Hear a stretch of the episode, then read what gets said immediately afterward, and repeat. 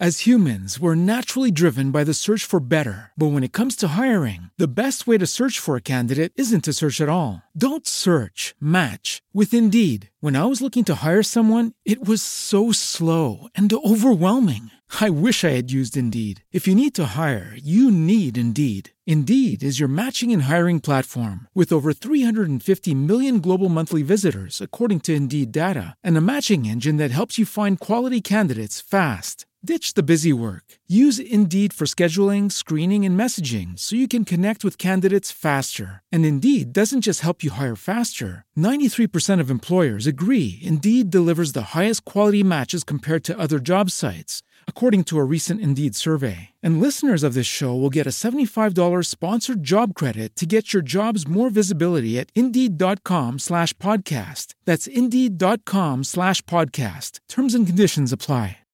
With the Lucky Land slots, you can get lucky just about anywhere.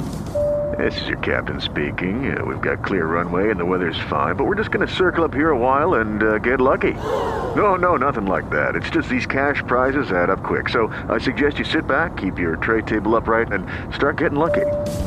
Play for free at LuckyLandSlots.com. Are you feeling lucky? No purchase necessary. Void where prohibited by law. 18 plus terms and conditions apply. See website for details. Pero bueno, pues para los que amamos el libro, el olor a tinta, a papel nuevo, esta es una gran, gran noticia.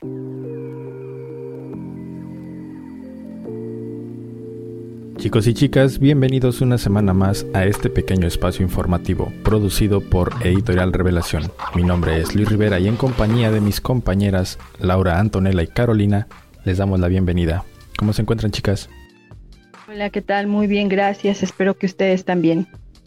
Hola chicos, acá con un frío de 6 grados, 2 de sensación térmica, así que un poquito con los piecitos congelados. ¿Cómo están ustedes? Hola, hola. Acá desde Bogotá, también con un poquito de frío y bueno, estamos felices grabando este nuevo episodio para ustedes. Fíjate que hoy tuve un día lluvioso Así que yo creo que todos estamos con un frío rico, que generalmente aquí en Cancún hace demasiado calor, pero bueno. La verdad es que siempre el frío cae bien, tanto para tomar cafecito como para pasar el rato. Y como para escuchar un buen podcast.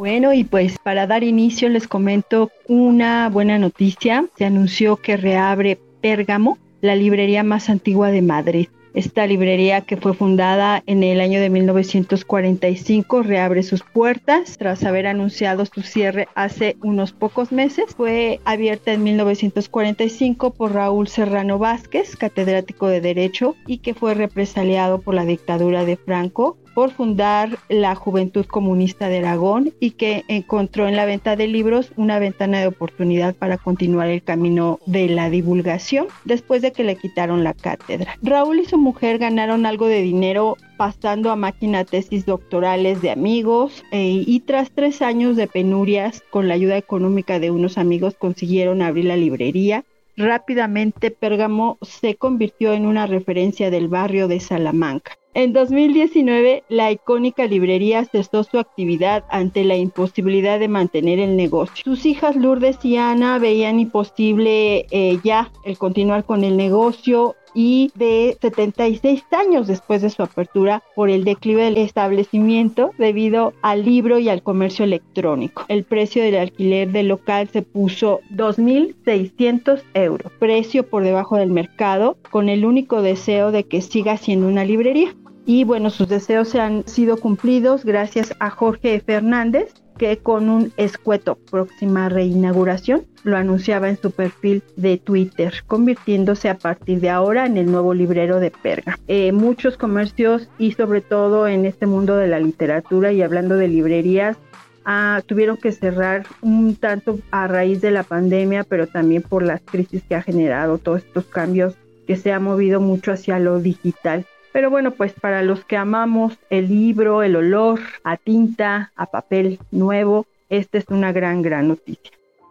De hecho, a eso iba, porque esta librería, siendo posiblemente de las que vinieron después de la Segunda Guerra Mundial, dado el año 1945, pues sí tiene su historia, pero como bien comentaste, al pasar el tiempo todo fue evolucionando y realmente ahora con todo lo electrónico que tenemos al alcance de la mano, esta parte de los libros pues se ha ido perdiendo. Y yo creo que cada vez habrá menos personas que consuman este tipo de libros. Por ejemplo, en, en mi caso, yo soy mucho de consumir cosas electrónicas, PDFs, audiolibros, también pues lo que te va apareciendo en Facebook.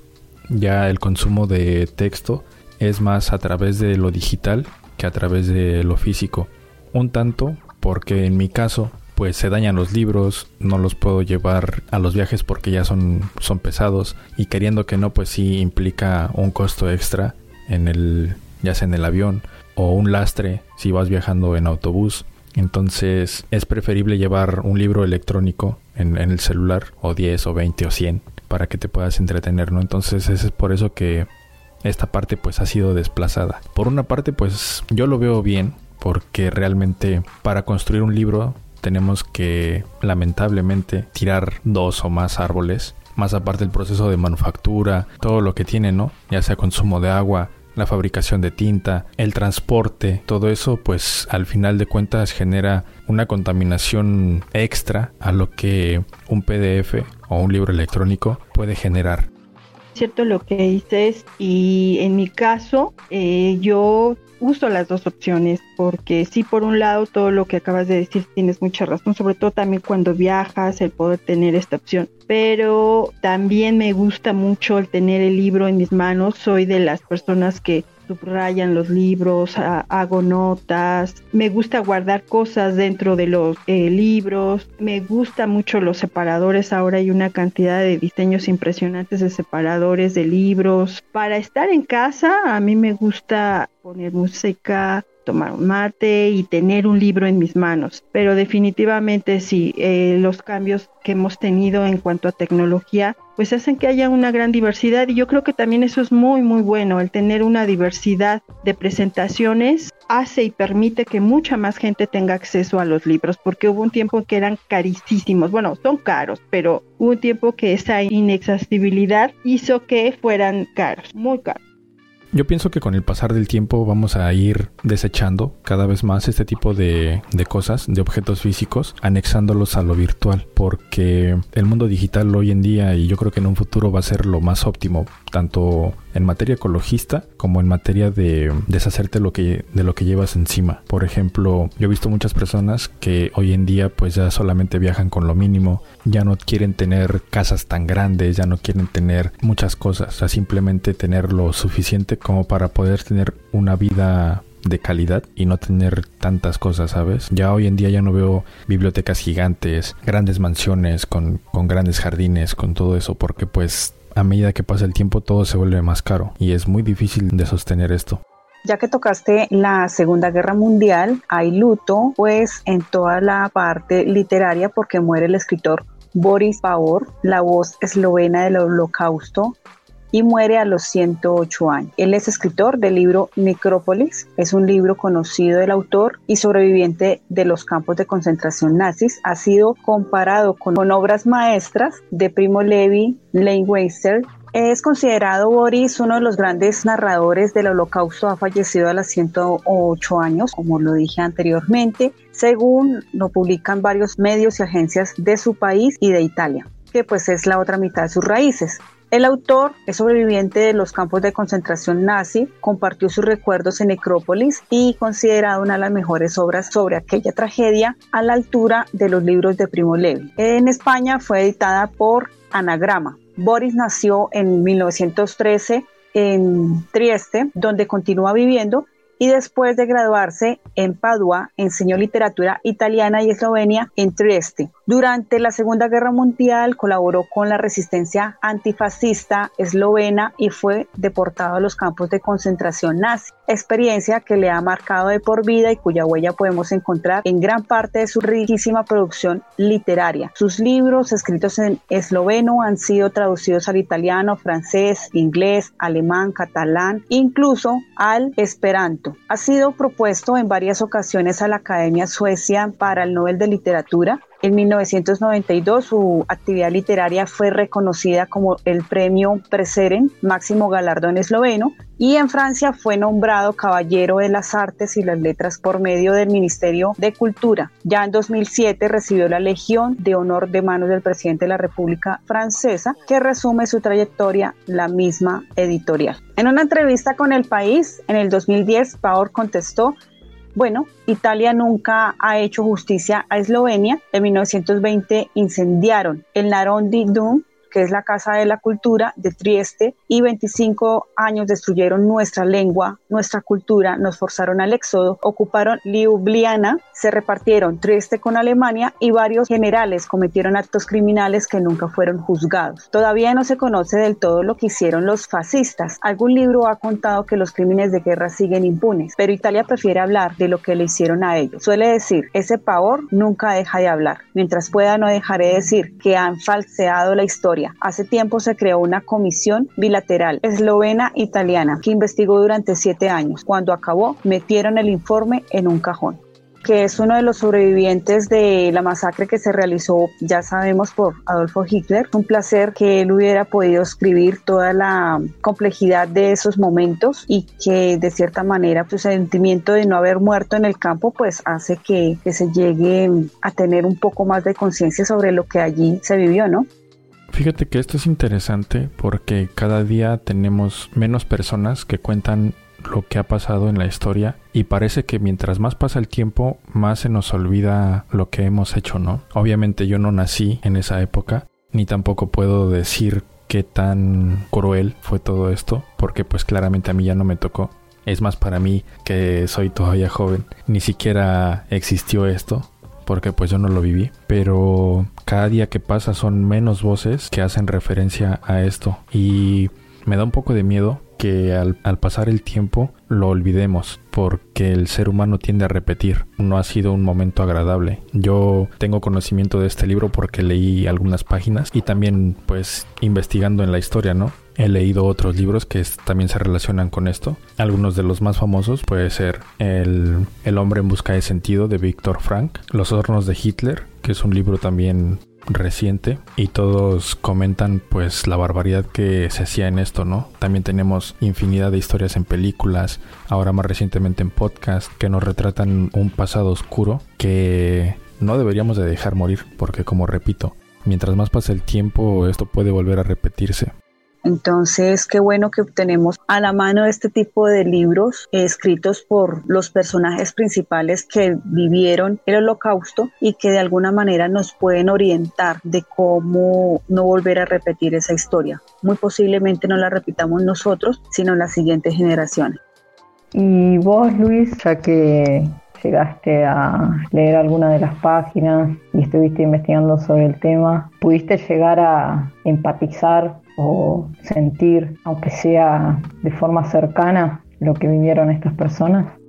Fíjate que cuando empecé a investigar todo esto, que realmente a mí no me enseñan en la escuela, o sea, no sé si a ustedes se los habrán enseñado, pero a mí no me lo enseñaron en la escuela. Tuve tintes en la preparatoria, por ahí de los 15, 16 años, tuve tintes de hacer exposición sobre las bombas que cayeron en Nagasaki e Hiroshima más por el lado de la física y química que por el lado de la historia. Entonces, cuando yo me pongo a investigar todo esto del holocausto, no solamente me puse a, leer las partes que están escritas por los libros más famosos, sino también me puse a investigar un poco más, ¿no? Meterme a documentales, también me leí el libro de Hitler eh, que se llama Mi lucha y no recuerdo qué tanto más. O sea, fue una cantidad de información impresionante que incluso llegué hasta la Primera Guerra Mundial, porque obviamente la Segunda Guerra Mundial se produjo a partir de los sucesos de la Primera Guerra Mundial. O sea, tuvo un motivo, tuvo una escalada. Y te puedo decir que si tú lo ves desde un punto de las víctimas, puedes llegar a sentir todo el dolor, todo el pesar que se vivía en ese momento. Incluso tú puedes ponerte a leer por ejemplo, el, fotógrafo de la muerte, El pianista, que es una película muy famosa y también me parece que es libro, puedes llegar a empatizar de cómo se trataban a las personas, todas las barbaridades que se les hicieron. Y tener todo esto al alcance de la mano para mí no fue nada agradable. O sea, realmente estaba yo en shock. ¿Cómo pudo haber pasado todo esto? ¿Sabes? ¿Por qué se llegó hasta ese punto?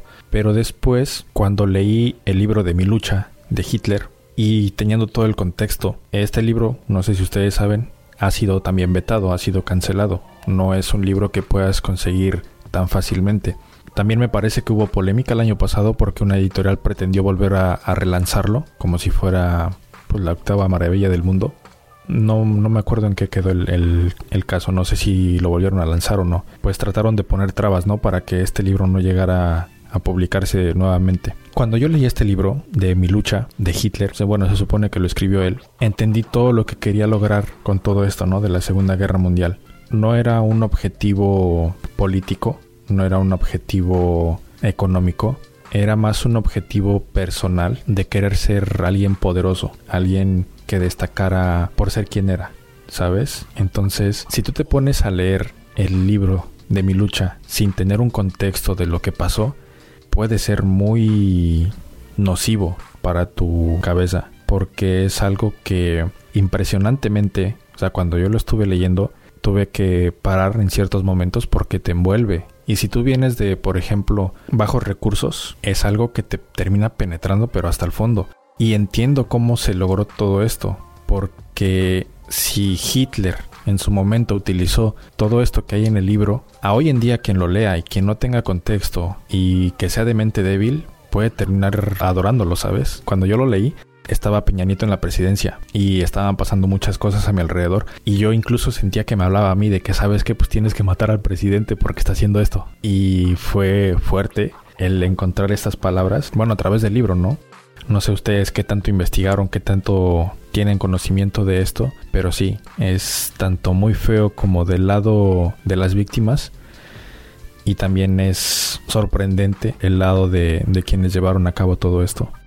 Bueno, pues yo puedo decir que de hecho una de las ideas que tuvo las FARC, una de las guerrillas que supuestamente se ha extinto en Colombia, para cuando secuestraba era que los ponían o los encerraban con alambres de púa. Pero eran bastante los que quedaban encerrados y parecían, te digo yo, pues se abrió un debate entre la esclavitud y el secuestro. Obviamente estaban secuestrados, pero a lo que voy es en qué condiciones, ¿no? Así que la idea que se puede hallar, yo creo que también en el libro que tú estás diciendo, de mi lucha de Adolfo Hitler, de sus memorias, pues salió para la guerrilla y hacer pues la tortura a los secuestrados, entre ellos militares, políticos, policías, civiles, así que era la manera en que le ponían un pie en el cuello al Estado si hicieran lo que ellos querían, a las personas que buscan eh, pasar por encima de cualquier persona, de cualquier ser humano, poder conseguir sus necesidades. Yo no sé si sean necesidades, objetivos, ¿no? Fíjate que es interesante, de hecho podríamos extendernos con todo este tema, porque una vez que terminé de, leer este libro de Hitler, yo me quedé con las ideas más prometedoras, por decirlo así. No me dejé arrastrar por lo más cruel. Y algo que se menciona ahí, que a mí me gustaría que se llevara a cabo y podría influir de manera positiva en la sociedad, es que sí, los reos que ya estén pues de por vida en la cárcel, ¿sabes? Con sentencias de cadena perpetua, podrían trabajar para la sociedad, podrían hacer carreteras, podrían hacer manufactura, podrían hacer cualquier otro tipo de cosa y no únicamente estar consumiendo recursos del Estado en una prisión que muchas veces hasta es mejor que la vida que muchos llevamos acá afuera, ¿no? Por esa parte... Disculpa, ¿y esto lo dice el libro? Sí, esto lo dice. O sea, él tenía las ideas y no sé si lo hizo todo al pie de la letra porque realmente al paso del tiempo fueron cambiando, o sea, fueron girando según a lo que iba necesitando, pero él tenía la idea de que todas las personas que cayeran en la cárcel podrían trabajar para el Estado porque ya iban a cumplir sentencias de, de muerte o cadenas perpetuas.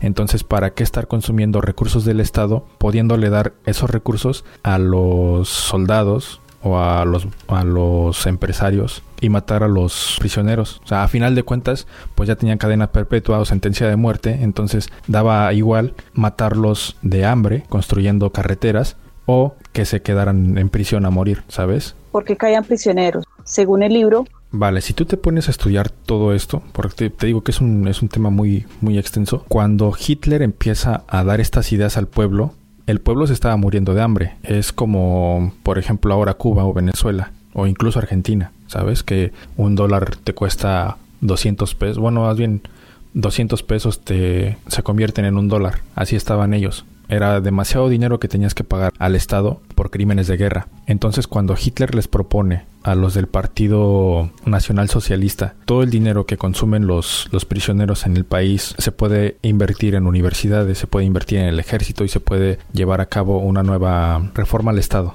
las personas empiezan a apoyarlo y cuando él llega al poder dicen, ¿sabes qué? Pues necesitamos prisioneros para llevar a cabo mi plan. Entonces, ¿quién puede ser prisionero? Bueno, quien no cumpla esto, quien no cumpla esto, quien no cumpla esto.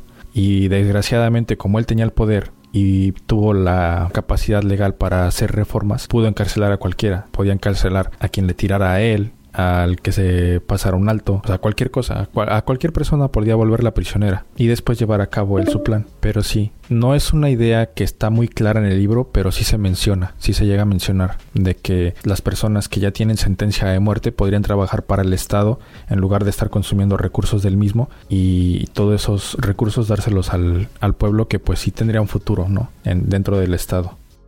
A mí me gustaría comentar que a mí sí me tocó todavía en los sílabus escolares, pues leer, por ejemplo, el diario de Ana Frank y todo lo que venía en la, parte de historia también se veía con detalle la Segunda Guerra Mundial. Y definitivamente algo que sí recuerdo que se hablaba muchísimo y se nos enseñaba cómo eh, era esta personalidad carismática de Hitler y yo creo que aquí se conjugan varias cosas. Por un lado, que se venía todavía arrastrando ese nacionalismo exacerbado de la Primera Guerra Mundial, que todavía no terminaba de sacudirse, junto con este personaje que conjuga de alguna manera este resentimiento social con sus nuevos planteamientos, que para esa época era algo innovador. Y si lo sumas a esta personalidad, a esta forma carismática de envolver a la gente, de presentar todos sus discursos como algo novedoso, algo bien decías, ¿no? Que si, no estás bien ubicado, te pueden empezar a envolver esas ideas. Pero bueno, no solo fue eh, Hitler, ¿no? Si vemos a lo largo de la historia grandes líderes que han llevado a sus pueblos a guerras muy, muy sangrientas, pues también tenían estas características. Aquí lo que yo comentaría es la importancia de estos testimonios o de estas personas que en su momento tuvieron la oportunidad de dejarnos esta memoria, pero lamentablemente sí, esta memoria es corta y hoy lo vemos. Eh, yo veía hace poco un eh, documental eh, de una mexicana que pudo salir de Ucrania llegar a México y, y, dices no es posible, la escuchas hablar y o ves las ves las imágenes y parece que estás viendo una de esas películas de la Segunda Guerra Mundial. Lamentablemente, eh, también debo decir que la guerra, la guerra me parece que saca lo peor y lo mejor del ser humano, lo peor de aquellos líderes sangrientos o con intereses eh, políticos, económicos, eh, incluso raciales, si tú quieres, pero también las personas que hacen cosas que te hablan de un espíritu increíble, ¿no? Que, que pueden llegar a, dejarlo todo por ayudar al, al propio ser humano. Las guerras tienen eso, guerras muestran lo peor y lo mejor del ser humano, lamentablemente. As humans, we're naturally driven by the search for better. But when it comes to hiring, the best way to search for a candidate isn't to search at all. Don't search, match with Indeed. When I was looking to hire someone, it was so slow and overwhelming. I wish I had used Indeed. If you need to hire, you need Indeed. Indeed is your matching and hiring platform with over 350 million global monthly visitors, according to Indeed data, and a matching engine that helps you find quality candidates fast. Ditch the busy work. Use Indeed for scheduling, screening, and messaging so you can connect with candidates faster. And Indeed doesn't just help you hire faster. 93% of employers agree Indeed delivers the highest quality matches compared to other job sites according to a recent Indeed survey. And listeners of this show will get a $75 sponsored job credit to get your jobs more visibility at Indeed.com slash podcast. That's Indeed.com slash podcast. Terms and conditions apply. With Lucky Land slots, you can get lucky just about anywhere. Dearly beloved, we are gathered here today to... Has anyone seen the bride and groom? Sorry, sorry, we're here. We were getting lucky in the limo and we lost track of time. No, Lucky Land Casino, with cash prizes that add up quicker than a guest registry. In that case, I pronounce you lucky. Play for free at LuckyLandSlots.com. Daily bonuses are waiting. No purchase necessary. Void where prohibited by law. 18 plus. Terms and conditions apply. See website for details. Yo quiero cerrar con lo siguiente, este espacio sobre la noticia y es que es peligrosísimo que a esta época se vaya a elegir personas para nuestros diferentes países que tengan este tipo de simpatización de ideas del libro de mi lucha. Es peligrosísimo porque lo que acabas de decir Laura es lo más atroz que puede vivir el ser humano. Me quedé con lo que dijo Laura, de que las guerras sacan lo mejor y lo peor de uno. Y si bien no sé si es un libro, pero la película de La vida es bella de Roberto Benigni, en italiano, muestra tan detalladamente lo que fue la, la, guerra en sí y cómo él tuvo que ocultárselo a su hijo. O sea, es brillante lo bueno que sacó la guerra sobre él, digamos, sobre su persona, sobre su paternidad. Cómo cuidar a un hijo de una atrocidad tal como la que estaban viviendo y que el niño no se dio cuenta hasta que creció. Insisto en que sí, fue algo muy duro, pero este personaje lo supo ocultar bien, de tal forma que el niño no, no se daba cuenta. Algo para aclarar es que tanto La vida es bella como El niño de la pijama de rayas no fueron historias reales, son películas basadas en el evento, pero que no tuvieron un contexto real, o sea, no se puede probar que esto realmente pasó, simplemente fue para retratar el contexto que había, ¿no? No son películas tan crudas, yo creo que ninguna película puede justificar lo que se vivía en ese entonces y tampoco podemos sumergirnos tan a flor de piel lo que se vivía porque realmente yo he visto muchas cosas que no están disponibles, que han sido ocultadas básicamente porque pues son crueles. Les puedo decir que era, era bastante feo. De hecho, yo creo que lo más conocido, de lo que más conocimiento se tiene es, por ejemplo, la noche de los cristales rotos, que fue el día que entró el ejército de, de Hitler a Polonia. En ese día no solamente se llevaron personas con la intención de, de reclutar, bueno, de, rellenar campos de concentración, sino que también hubo millones de violaciones, tanto a gente de la tercera edad como señoras, madres de familia, estudiantes, niñas incluso. Había una muy famosa que fue un caso de una niña, no recuerdo si de 9 o 8 años, que entre varios soldados la violaron hasta matarla y la bueno la desangraron básicamente. Entonces eso en la primera noche. Imagínate lo que pudo suceder a futuro. Realmente es algo que lamentablemente puede pasar hoy en día. Tú pareces que estuvieras relatando la historia de Colombia algo que yo siempre he dicho y que muchas personas lo han dicho y que se va a seguir diciendo es que el, el, al ser humano no se le puede detener pues es un mal, somos un mal para nosotros mismos. Entonces, esto va a continuar sucediendo. Así se los digas una y otra vez, va a continuar sucediendo. Ahora, recientemente tuvimos un evento que, por ejemplo, que fue la masacre en Texas. Hace, ¿cuánto fue? ¿Unos cuatro días, cinco días? Mm, ya va una semana pasada, sí. Esto no tendría por qué haber pasado desde lo de Columbine, que fue cuando un chico entró, eso fue me parece que en el 2000 o 99, entró armado. No es cierto, entraron dos personas, me parece. Sí, fueron dos personas armadas a la universidad, dispararon contra los compañeros y después se quitaron la vida. Y al día de hoy lo tenemos otra vez. ¿Cuánto tiene? ¿20 años después? Volvió a suceder. Y también lo que decía Laura, la guerra de Rusia. Parece que estás viviendo otra vez en la Segunda Guerra Mundial. Entonces, así va a ser. El humano siempre tiende a repetir las cosas por desgracia.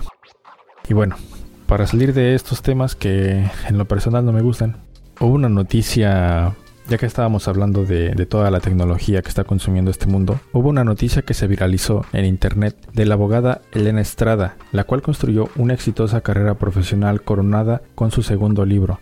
una curiosa publicación que reivindica. El fracaso se volvió viral y disparó su fama. Ella dijo, creo que sin querer toqué un punto de dolor. Elena Estrada construyó una carrera exitosa, que fue coronada con la reciente publicación de su libro Dueña de tu dinero, destinado a romper el estereotipo ligado a mujeres y a la economía.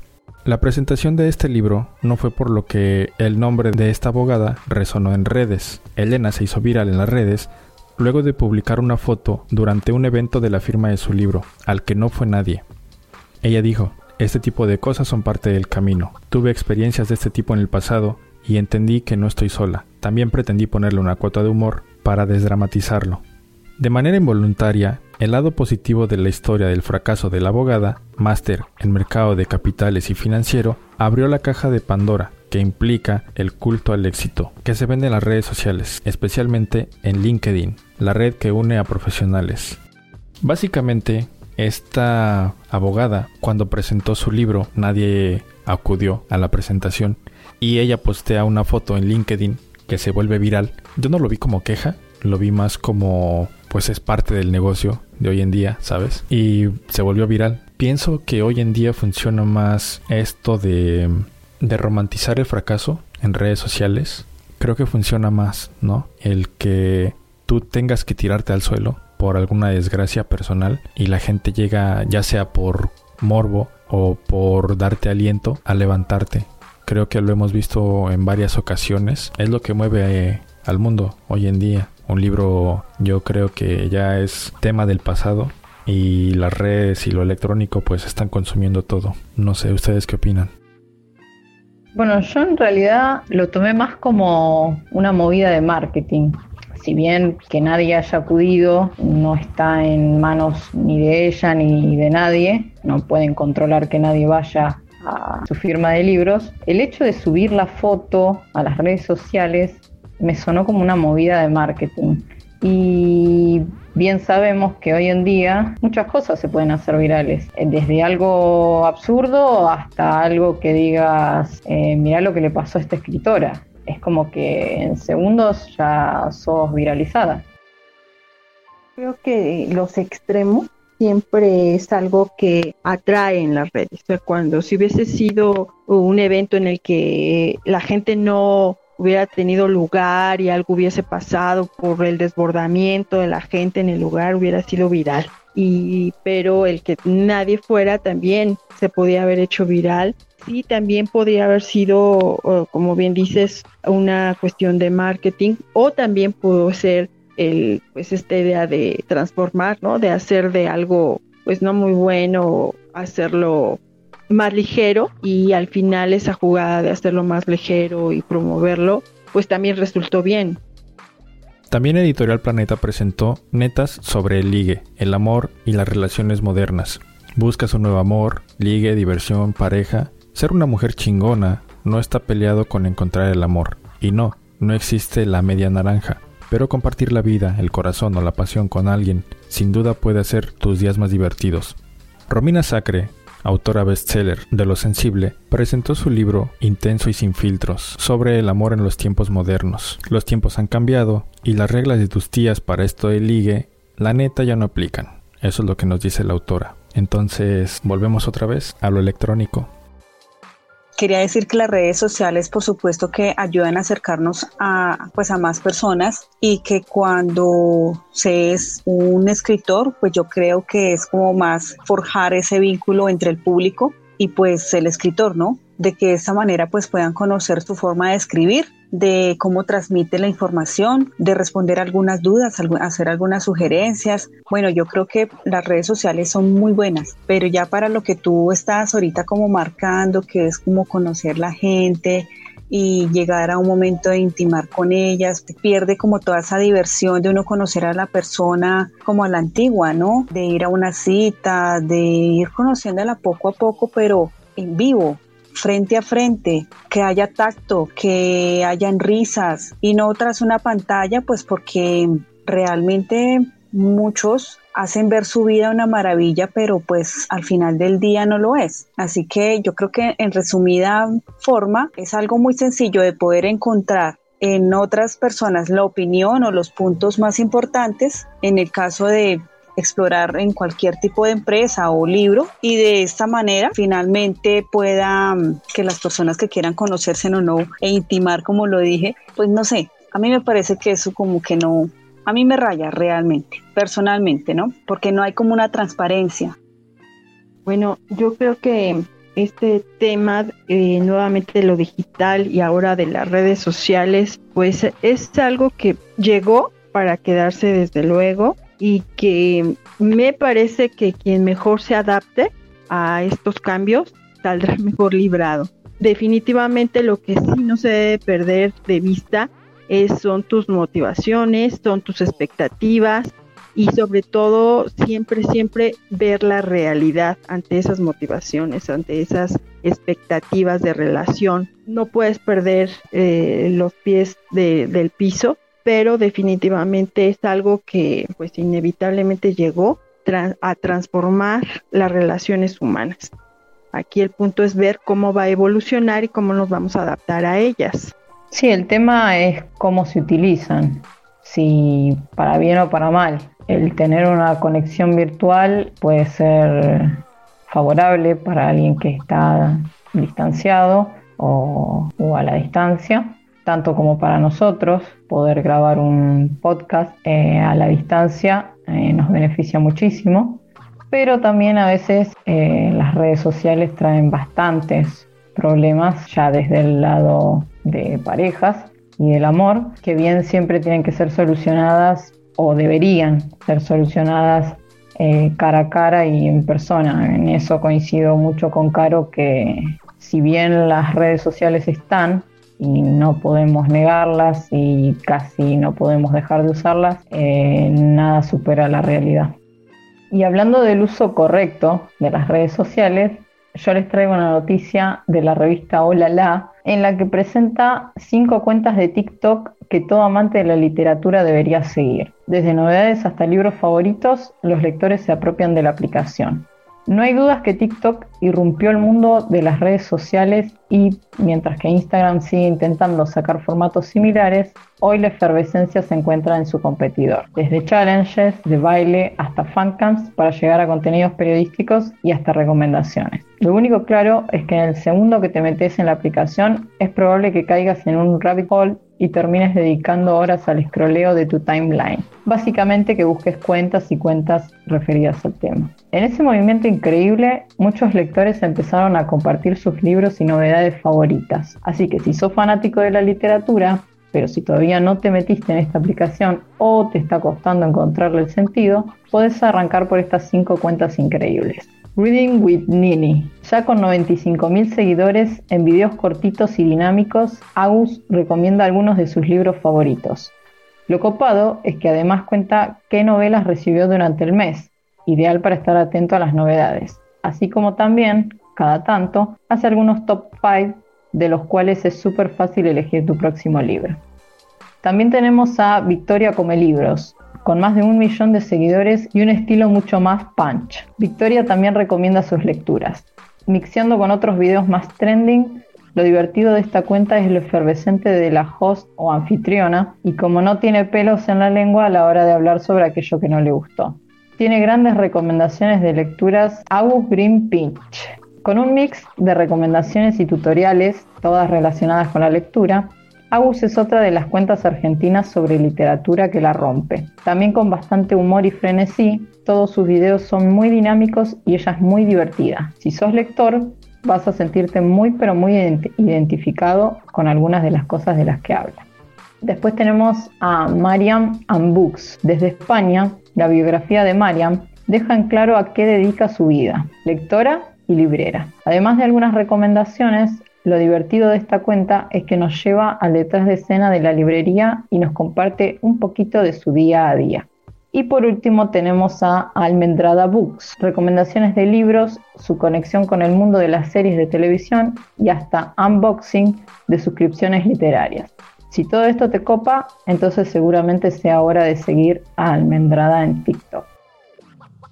Yo estoy a favor del correcto uso de toda la tecnología. Esto que nos trajiste tanto para lectores como escritores nos puede servir. Ciertamente pues te pasas con el teléfono gran parte del día y lo tienes disponible a todo momento, ¿no? Entonces que te aparezcan ahí entre las personas que sigues o el contenido recomendado alguna de estas cuentas te va a traer un aspecto diferente dentro de la literatura. Muy recomendado. La verdad es que pienso que son de las cuentas más grandes o de la o de las que mejor lo hacen, así que ahora terminando esto, pues me iré a meter a TikTok. Toda la tecnología que tenemos siempre ha sido empleada para darle mal uso. Siempre se le ha buscado el, lado, el lado malo. Antes de entrar con esto de los TikToks, que hablábamos de tanto el feminismo como las redes sociales y el empoderamiento de la mujer, se ha estado desviando mucho el objetivo y de hecho lo habíamos comentado con Caro en, en, el podcast del 8 de marzo, si gustan ir a, ir a escucharlo, que mm, toda esta parte del empoderamiento de la mujer yo pienso que ha sido más enfocado a la parte de hacer un tipo de libertinaje. Ahora que estábamos hablando de TikTok, tú entras a TikTok y ves a niñas bailando con comentarios de personas que dices tú, ¿por qué están aquí? Pero se les ha instalado en la mente de que mostrar menos, bueno, más bien, mostrar más les va a traer seguidores, les va a traer likes, les va a traer fama, les va a traer dinero. Y se ha estado haciendo pues muy conocida esta parte, ¿no? Entonces, no sé, tal vez sea mi punto de vista, tal vez sea el, contenido que a mí me llega, de que hoy en día muchas niñas de entre 8 años y 16 años, que son las que más tienen acceso a este tipo de cosas, han optado por incluso hasta desnudarse por obtener likes, por tener cuentas con más seguidores, estar persiguiendo todo este sueño, algunas veces incluso ilusorio, ¿no? A raíz de que personas adultas, llámense modelos, llámense influencers, llámense pues ahora escritores, que les han instaurado modelos a seguir, modelos que no deberían ser. No sé ustedes qué opinan.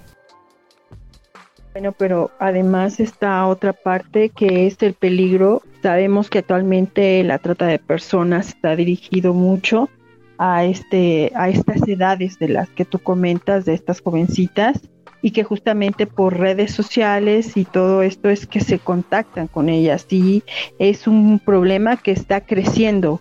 Es impresionante ver cómo son justamente estas jovencitas que eh, no alcanzan tal vez a medir la dimensión de lo que es entrar a la red, de lo que es que tu imagen esté dando vuelta pues prácticamente por todo el mundo a mí me parece que va más allá de, la cuestión de imagen y todo esto. Es algo con lo que hay que tener muchísimo cuidado. Bueno, pero yo creo que mm, si bien las redes sociales pueden ser eh, nocivas en este sentido, detrás de estas chicas tan jovencitas, yo creo que debería haber, bueno, hoy en día puede ser padre y madre, madre y madre, padre y padre, hay múltiples eh, formas, hasta abuelos que crían, y mm, deberían estar más atentos al, tema de, que las jóvenes no accedan tan pronto a algo que, en un futuro puede ser muy nocivo para ellas y que además no tienen la comprensión, como vos decís, Laura, de, de las consecuencias que pueden llegar a ocurrir me parece que las redes sociales deberían estar más medidas para gente más adulta o gente con más conciencia. Pero bueno, como las consecuencias se miden mucho por la edad, yo creo que, debería haber más control por parte de tanto tutores, padres, etcétera, que estén a cargo de, esas niñas. Yo también quiero añadir lo siguiente, y es que más allá de las desventajas que ya las conocemos, que sabemos que significa a veces un peligro a nivel personal, seguridad debido al robo de la información, de datos, también que algunos challenges son peligrosos o que traen cierta mm, forma y que los niños o los adolescentes pueden hacer sin daño, ¿no? Pero yo creo que como es una red social, que precisamente es como para disfrutar de nuestro tiempo de ocio, como para divertirnos, pues el ideal es que siempre lo hagamos con contenidos que nos llenen, que nos informen, que nos enseñen y pues que de esta manera podamos pues tener también una calidad de información muy buena, ¿no? Solamente intelectual, sino que pues por medio de diferentes creadores de contenido podemos abrirnos camino a aprender, no sé, a escribir, a pintar, a cantar, etcétera, etcétera. Porque si solamente nos fijamos o si solamente el algoritmo en el que estamos nos muestra niños bailando, chicas desnudas, pues yo creo que somos parte del problema.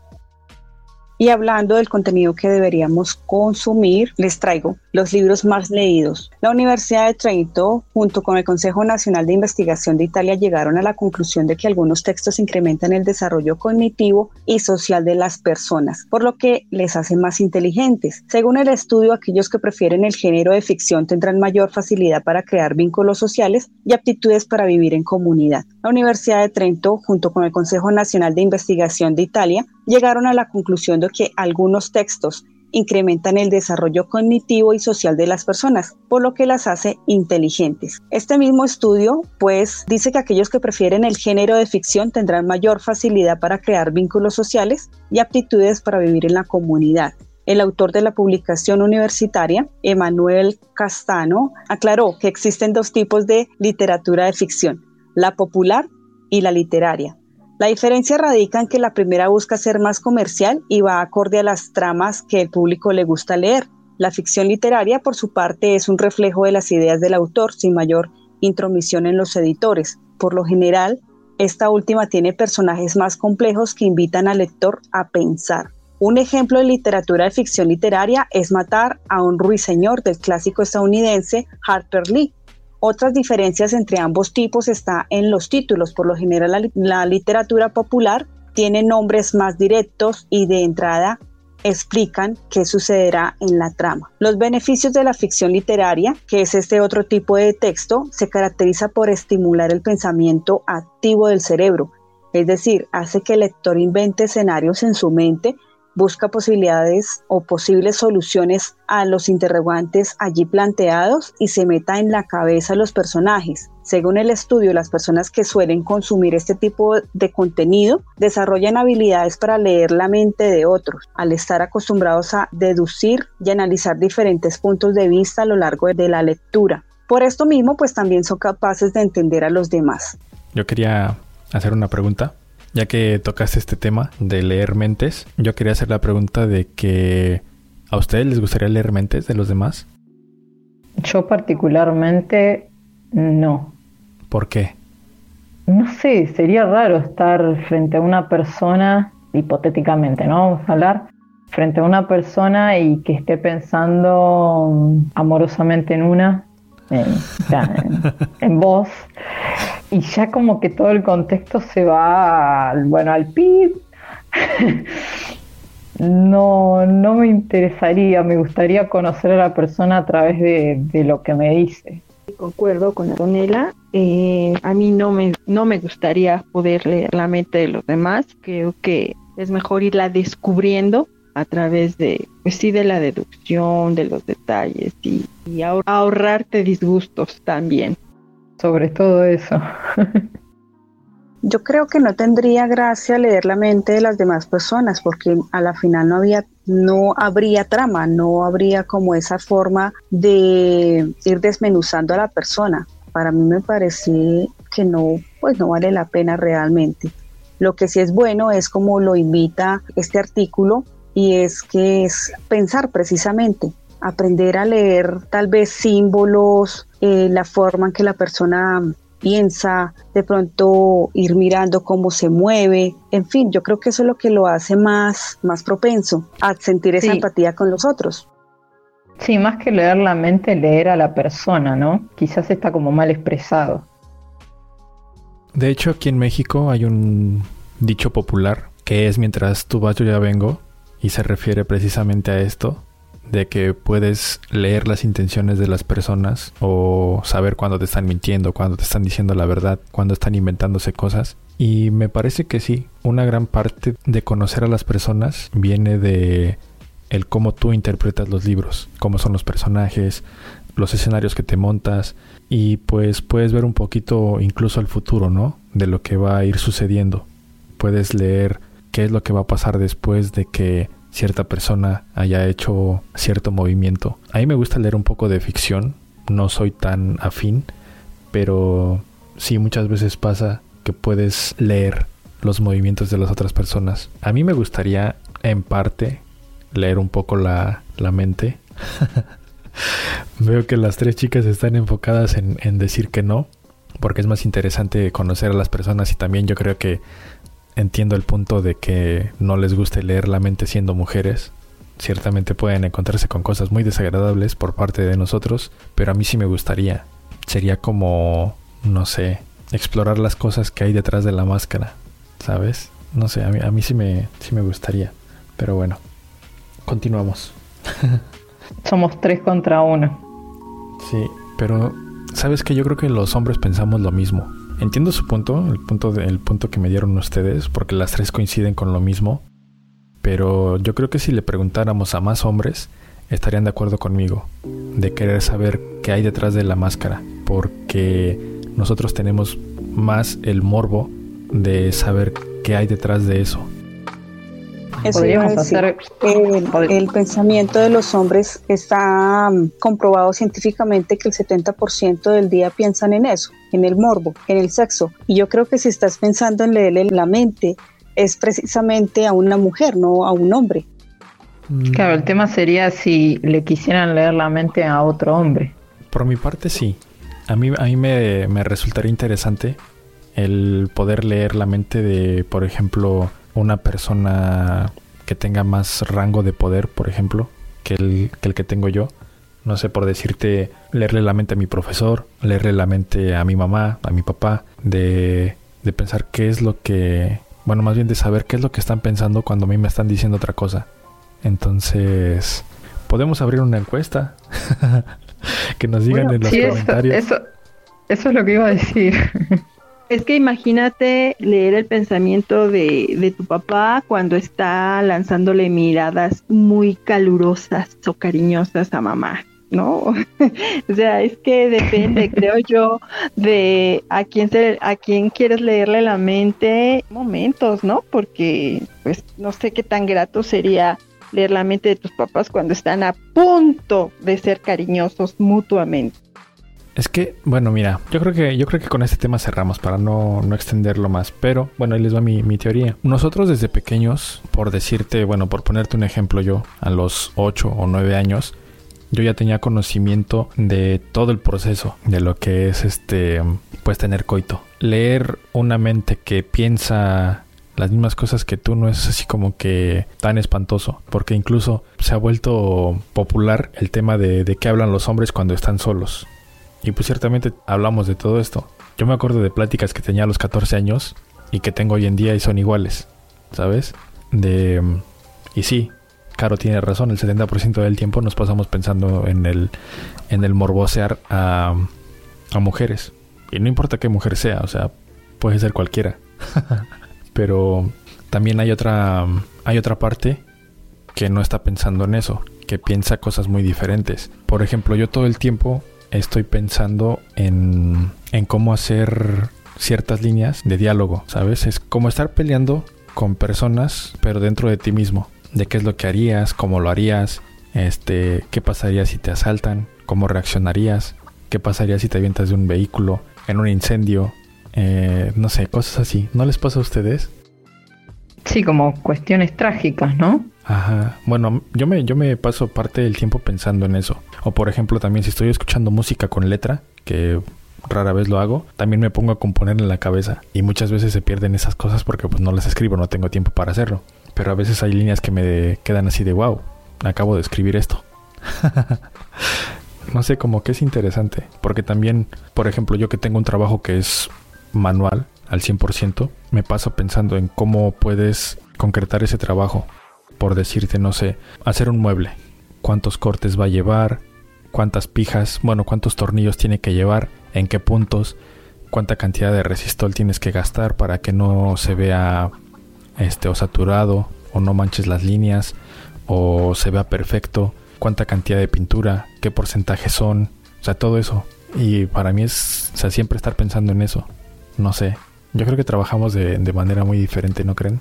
Entonces deberíamos dejar de juzgar a los hombres y ver qué opinan, a ver qué les pasa a ellos. Yo creo que de cierta manera van a ejercitar como esa creatividad que algunos de ellos llevan, ¿no? Pero yo me atrevería a decir que en la mayoría de los casos es muy fácil eh, saber en qué están pensando, aunque la frase de nosotras las mujeres es en qué estás pensando, ¿no? Al final del día siempre se sabe en qué ellos están pensando. ellos son muy sencillos de entender. ¿Sabes que esto también me pasó? Hace tiempo que escribí un pequeño cuento que de hecho no, no tengo visible en ninguna parte bueno, no es como un cuento, es más así como reflexión introspectiva de que la invité al cine y me dijo que no. La invité a comer y me dijo que no. La invité a un concierto y me dijo que no. La invité a la playa y me dijo que no. Y un día le pregunté por qué motivo no, no salía conmigo. Y ella me contestó que todo el tiempo estaba pensando en sexo y no lo entendí. Esto voy a buscarlo, por ahí lo debo de tener escrito. Pero refleja que lo que tú dices, Caro, o sea, las mujeres siempre van a esa parte de que los hombres siempre estamos pensando en sexo porque pues sí, ciertamente es lo que mostramos, ¿sabes? Es como que lo que más llama la atención. Pero saliéndonos de todo este círculo, pues yo he conocido a, o no sé, yo creo que yo creo que nos pasa que estando con mujeres siempre va orientado al, a la parte sexual. Es muy fácil para nosotros desviar la mirada, pero también hay un experimento que hizo, bueno, hicieron varios youtubers de dónde tienes la mirada y van pasando fotos de chicas, ¿no? Entonces la mirada en automático, la mirada de los hombres se desvía o al trasero o a las boobies. Y es como que lo más llamativo, ¿no? Y es, es así como que es en automático. O sea, nuestro, nuestro cerebro reacciona, aunque no queramos hacerlo. Es así como que boobies, eh. ¿Sabes? Pero cuando estamos con, con otros hombres o en otro ambiente, porque por ejemplo también se va, bueno, también se da cuando hay mujeres que digamos tienen cerebro. Te vas a otros temas. Por ejemplo, una de mis amigas me reclamaba esto también, de que yo ponía mucho en juego el, el tema sexual.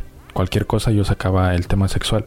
Y una vez le dije, pues es que es lo que tú estás viendo. O sea, porque yo te puedo estar hablando de cualquier otra cosa. Esta parte te interesó porque dije, no sé, cualquier burrada. Y yo me continué por esa línea. ¿Sabes? Pero en realidad tengo demasiadas líneas para hablar, porque sí lo he visto, o sea, realmente he visto que, por ejemplo, puedo tener temas de conversación sumamente diferentes con chicas que están espectacularmente bellas incluso pueden estar en ropa interior a mi lado y puedo tener temas de conversación muy diferentes a los, a los temas sexuales. Yo creo que nos pasa a todos, de que los hombres en cuanto vemos algo que nos llama la atención es automáticamente que vamos para parte del sexo. Entonces las mujeres yo creo que tienen eso en la mente, ¿sabes? De que únicamente somos eso y somos descifrables por esa parte porque en automático nos vamos para esa parte. ¿Qué opinan? Anto, ibas a decir algo, ¿no? Sí, podría abrir otro debate o para simplificarlo, una pregunta en donde si se cree entonces o si creen ustedes en la amistad entre el hombre y la mujer, ya que tenemos esto de por medio es como otro tipo de conversación que podríamos tener y es aparte del sexo en que más se puede de pronto entablar conversaciones, ¿no? Porque eso también tiene que ver mucho con el tipo de mujer con el que se encuentra el hombre, pero también si estamos hablando de personas con gustos diferentes sexuales, pues también tiene que ver precisamente con una persona, cómo piensa, cómo actúa y pues esto todo viene de la información que, que, haya obtenido, ¿no? Que se puede obtener por televisión, por películas, libros, etcétera, etcétera.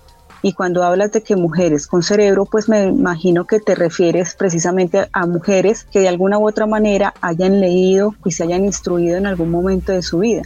Pero sí, por ejemplo, yo conozco profesionales, lo que son doctoras, lo que son enfermeras que tienen dos o tres cosas ahí en su en sus saberes, maestras, chicas, bueno, mujeres que tienen todo este tipo de la, bueno, todo, toda esta parte intelectual y con ellas tengo pláticas muy muy muy diferentes. No, pues creo que nunca nunca he pasado al ámbito sexual y podría decirse que con muchas de ellas tengo amistad. Nunca va a llegar a, a, ser sexual.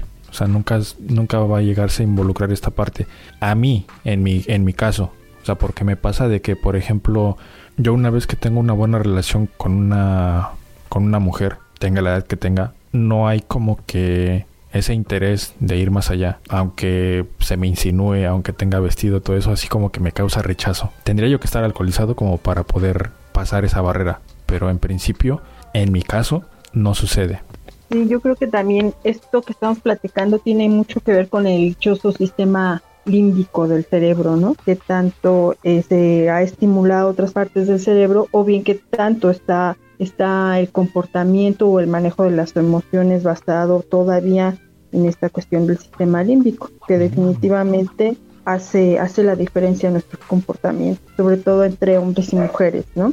Excelente punto. Yo digo que abramos un debate. En un futuro lo traemos aquí al, noticiero para que la gente escuche, porque pues a mí se me hace un tema interesante, porque son puntos muy distantes y de hecho lo toqué con Caro el día que hablamos de la menstruación, fue creo que en noviembre. Tenemos el, el podcast, no me acuerdo qué episodio fue. Eh, de hecho es el que está dañado el audio.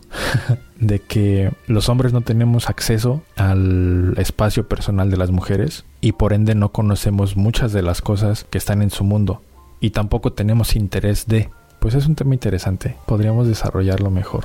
No sé, ¿ustedes qué piensan? Estaría bien, más que nada, un, no sé si a lo mejor una mesa de debate, pero algo así estaría bueno. ¿eh? Es una muy buena idea ir escogiendo tema y, a, y ponerlos en una mesa de debate. Y aparte, puedo traerme a John, que John es una de las personas que tenemos en el grupo y que yo he visto que es más tirada al ser explícito sexualmente, porque incluso a mí me ha dicho de que, este, oye Luis, eh, hablamos ahorita y terminando pues me voy a refinar una chica. Entonces sí es muy abierto en, ese tipo de, de, situaciones. Es una persona yo creo que muy diferente a lo que yo tengo en la cabeza y que tiene más marcada esta parte, esta parte sexual, ¿no? Entonces voy a plantearlo en el grupo y lo traemos para acá para ver qué, para ver qué sale. Pero bueno. Bueno, primero que mantengan el hábito de leer y que de esa manera pues van a poder desde muy pequeños también iniciar a los niños desde muy pequeños a que tengan ese hábito de lectura, ¿no? Para que de alguna manera sean personas con las cuales se puedan entablar cualquier tipo de conversación. Así que por nuestra parte lo es todo. No olviden seguirnos en nuestras redes sociales, las cuales quedan en la caja de descripción para mantenerse en al tanto. Lávense los dientitos, no olviden leer, ser felices y nos veremos en otro episodio. Chao. Chao. Chao.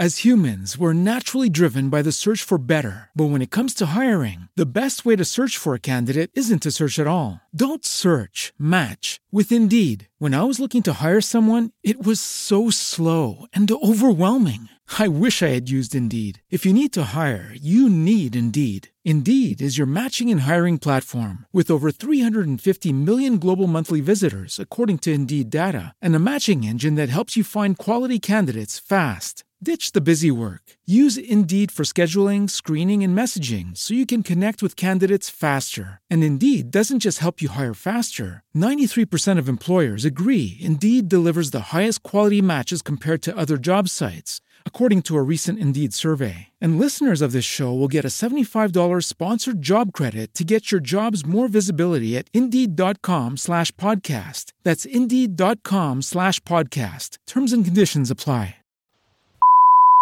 Y como para escuchar un buen pod, un, eh. y como para escuchar un buen pod, ¡ah!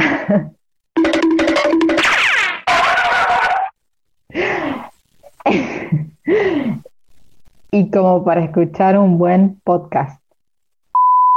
Y la librería eh, es más antigua es Fox. Ahora sí me falló. Perdón. Es y en 1900 en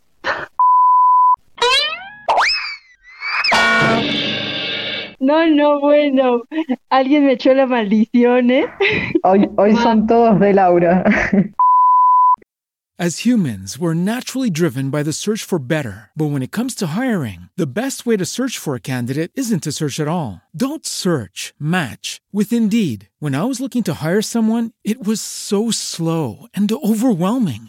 I wish I had used Indeed. If you need to hire, you need Indeed. Indeed is your matching and hiring platform with over 350 million global monthly visitors, according to Indeed data, and a matching engine that helps you find quality candidates fast. Ditch the busy work. Use Indeed for scheduling, screening, and messaging so you can connect with candidates faster. And Indeed doesn't just help you hire faster. 93% of employers agree Indeed delivers the highest quality matches compared to other job sites, according to a recent Indeed survey. And listeners of this show will get a $75 sponsored job credit to get your jobs more visibility at Indeed.com slash podcast. That's Indeed.com slash podcast. Terms and conditions apply. Lucky Land Casino asking people what's the weirdest place you've gotten lucky? Lucky? In line at the deli, I guess? Aha, in my dentist's office.